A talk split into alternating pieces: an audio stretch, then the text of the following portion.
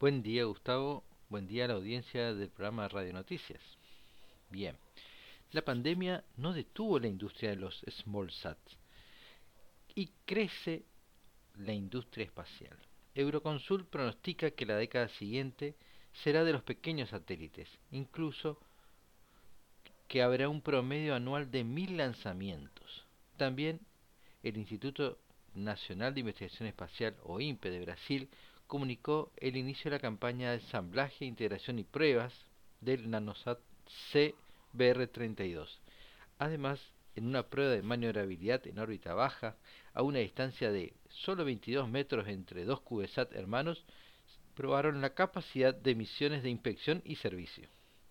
El informe presentado como Perspectivas para el Mercado de Satélites Pequeños informó que dos megaconstelaciones representarán la mitad de los pequeños satélites que se lanzarán entre 2020 y 2029, pero solo será una quinta parte del total del valor del mercado de estos SmallSat.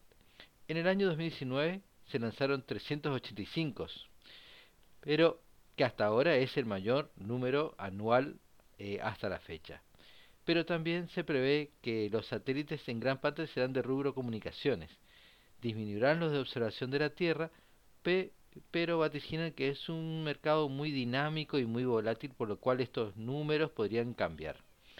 El nanosat CBR32 es un CubeSat estándar, ya que realizaron pruebas funcionales y ambientales en agosto eh, para poder luego de ser aprobado eh, las pruebas, será lanzado en noviembre de este año por un cohete Soyuz ruso.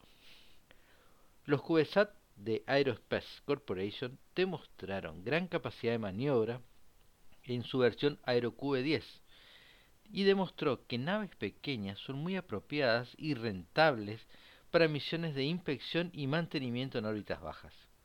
Poseen receptor GPS con un margen de error de un dígito y gran capacidad de maniobras con sus impulsores, además de una tecnología miniaturizada de gran calidad.